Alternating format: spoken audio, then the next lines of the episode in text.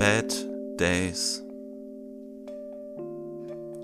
Manche Tage sind nicht gut und es ist nicht deine Schuld, wenn du im Moment fürs Erste keine Hoffnung findest.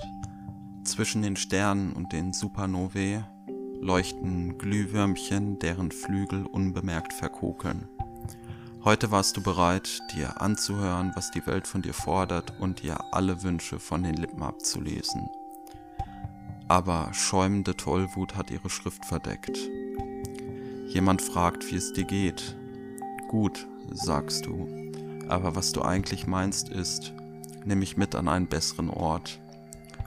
Du verstehst, warum Menschen rauchen, stellst dir vor, wie etwas so beruhigend ist, dass sogar die Sorge um den Krebs dadurch schwindet. Heute ist kein Tag wie alle anderen, eher einer wie wenige bisher. Nicht unbekannt, aber gewöhnt hast du dich an solche Tage immer noch nicht. Ein Tag schwieriger und schlimmer als andere, aber dass die Erfahrung nicht komplett neu ist, ist ein Denkmal für deine Stärke und deinen Willen, nicht das Handtuch zu werfen.